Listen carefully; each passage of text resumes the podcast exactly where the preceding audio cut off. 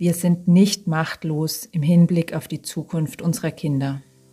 Ich begrüße dich von Herzen zum Klarheitspodcast für Mütter. Ich bin Silvia Streifel und ich freue mich riesig, wenn du mir deine Aufmerksamkeit schenkst.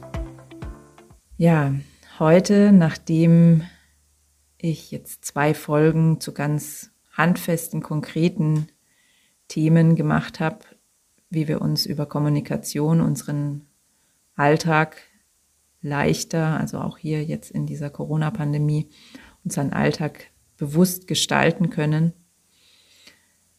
gibt es heute wieder eine Folge, wo es richtig tief reingeht. Und da das Thema heute wirklich hm, uns ganz schön tief berühren kann, ist es mir besonders wichtig, dich erstmal dazu einzuladen, bei dir anzukommen, bei deinem Atem anzukommen. Nimm deinen Atem wahr Nimm die Bewegung wahr, die dein Atem in deinem Körper macht. Wenn du darin schon ähm, geübter bist, kannst du vielleicht den Atem an deinem ganzen Körper, also die Bewegung des Atems an deinem ganzen Körper zugleich wahrnehmen. Wenn du noch nicht viel Erfahrung mit solcher, solchen Tätigkeiten hast, dann wähle eine Stelle an deinem Körper, wo du den Atem besonders stark spürst. Sei es die Nasenspitze, wo du die Luft spüren kannst oder dein Brustkorb oder dein Bauch, der sich hebt und senkt. Und dann bleib einfach einige Atemzüge lang bei dieser Bewegung. Nimm einfach nur wahr, ohne was zu verändern.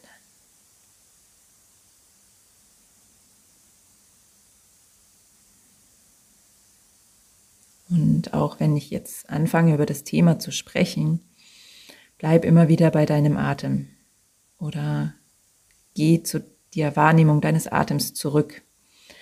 Denn es geht heute um die Zukunft unserer Kinder. Und wenn wir da zu viel drüber nachdenken, was die aktuelle Pandemie für die Zukunft unserer Kinder bedeuten könnte, wirtschaftlich, gesundheitlich, von den Einschränkungen her, dann ist es gar nicht so schwierig, in die Verzweiflung abzurutschen. Da brauchen wir unseren Atem, um uns festzuhalten, um Sicherheit zu haben, um uns nicht wegreißen zu lassen von dieser Verzweiflung.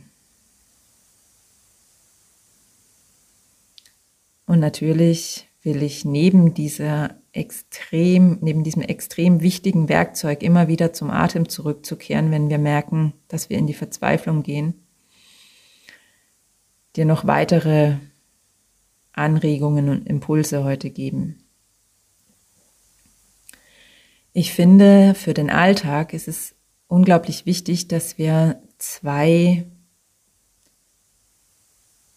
verschiedene Bereiche unterscheiden. Einmal das, was wir jetzt für unsere Kinder tun können, damit sie nicht für die Zukunft einen zu großen Schaden nehmen und die Ängste, die sich auf die Zukunft beziehen, also was in der Zukunft von außen passieren wird. Und schon alleine dadurch, dass wir so aktiv da dran gehen, diese beiden Bereiche zu unterscheiden, kommen wir ein Stück weit in unsere Handlungsfähigkeit, in unsere Macht zurück. Denn das, was in Zukunft kommen wird, das können wir natürlich nur ein Stück weit beeinflussen. Natürlich können wir jetzt aus Angst davor, was zum Beispiel in Deutschland geht, auswandern oder äh, was in Deutschland kommen wird, auswandern oder sowas. In diese Richtung geht schon. Das wird natürlich die Zukunft beeinflussen. Doch auch da wissen wir natürlich überhaupt nicht, was kommen wird. Und das anzunehmen und da ins Vertrauen zu gehen. Wir werden in jedem einzelnen Moment unseres Lebens einen Weg finden, in, ja, in Zufriedenheit zu leben. Das ist meiner Meinung nach der Weg, mit den Ängsten umzugehen, die sich auf die Zukunft beziehen. Und ganz wichtig, gerade für unsere Kinder, ist, dass wir aktiv mit diesen Ängsten umgehen. Und je nach Alter der Kinder vielleicht es auch uns offen damit zeigen und aussprechen. Wenn ich an die Zukunft denke, dann habe ich manchmal wirklich Angst. Und dann ziehe ich meine Aufmerksamkeit von den Horrorszenarien ab, die mein Gehirn mir manchmal vorspielt und achte auf meinen Atem. Und dann geht es mir wieder besser. Wenn wir unseren Kindern, wenn wir, wenn wir uns unseren Kindern so zeigen, dann können wir ihnen unfassbar Wichtiges mitgeben, was wir jetzt mehr brauchen denn je. Und natürlich tun wir so, auch wenn die Kinder vielleicht noch klein sind und wir das nicht so aktiv kommunizieren, wenn wir so handeln, tun wir ganz viel für uns und damit natürlich auch wieder für unsere Kinder. Denn wenn wir es schaffen, in unserer Kraft zu bleiben, logisch, dann sind wir mehr für unsere Kinder da und schaffen ihnen damit auch eine super Grundlage für eine gute Zukunft, egal wie die Rahmenbedingungen aussehen werden. Ja, und dann gibt es noch den Bereich, mm, den wir jetzt beeinflussen können.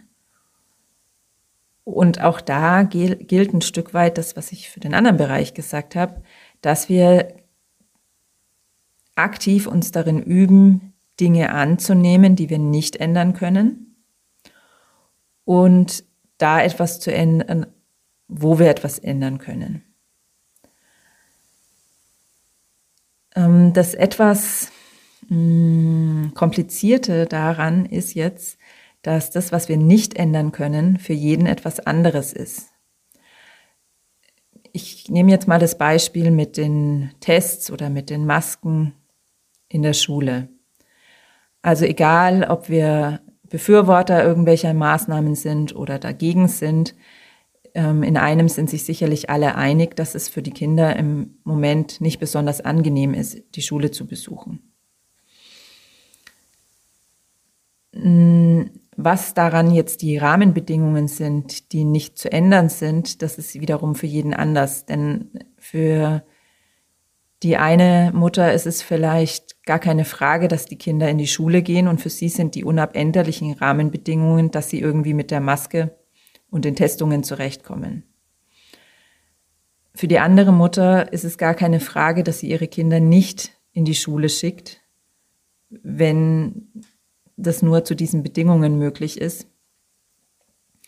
Und die wieder, für die, diese Mutter wiederum sind die unabänderlichen Rahmenbedingungen, dass das Kind dann zu Hause ist, keine Sozialkontakte hat, vielleicht, je nachdem, wie die Regierung weiter entscheidet, ähm, diese Mutter dann auch irgendwann in den Konflikt mit dem Gesetz kommt, wenn die Schulpflicht wieder greifen wird.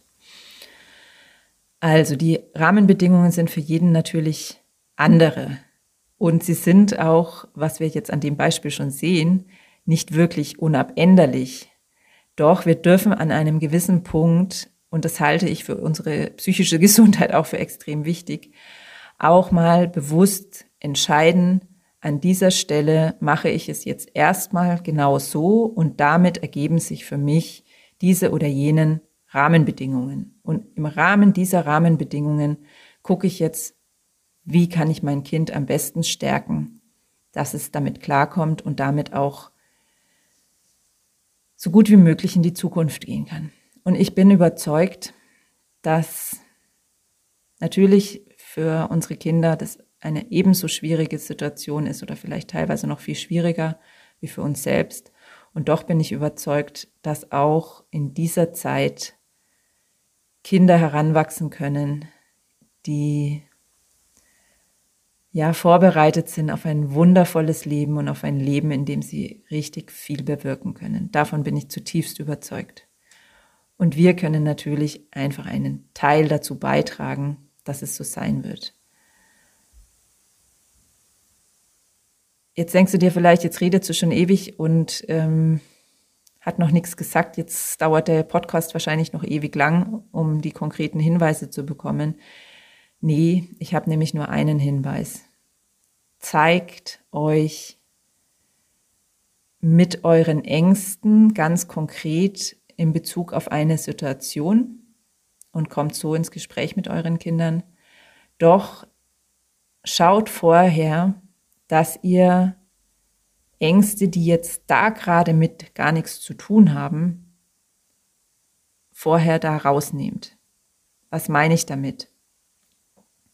Ich mache es wieder an dem konkreten Beispiel mit den Masken. Wenn du Angst hast, dass dein Kind ähm, psychisch oder auch körperlich darunter leidet, die Maske zu tragen, dann zeig dich mit diesen Ängsten und interessier dich für das, wie es deinem Kind damit geht. Doch mach bitte nicht den Fehler, all deine Ängste, die sich auf die ganze Zukunft deines Kindes beziehen, in diese Situation mit reinzubringen. Denn dein Kind spürt es. Wenn du all das an diese Maske jetzt hinknüpfst, dann spürt dein Kind das und es ist so viel mehr verunsichert, als wenn es einfach nur um die aktuelle Situation mit dieser Maske geht. Also, zeig dich mit deinen Ängsten, doch sortiere vorher die Ängste aus, die viel zu groß für die aktuelle Situation sind. Und damit stärkst du dein Kind am effektivsten. Ich würde mich riesig freuen, wenn du damit was anfangen kannst und wenn es dir so stimmig erscheint und so wertvoll erscheint, dass du auch die anderen Folgen meines Podcasts anhörst und auch den Podcast abonnierst, damit du die weiteren Folgen immer bemerkst. Und noch toller wäre es natürlich, wenn du den Podcast sogar auf iTunes bewertest und oder ihn aktiv in den sozialen Medien oder ganz altmodisch mit deinen Freunden teilst. Ich danke dir von Herzen.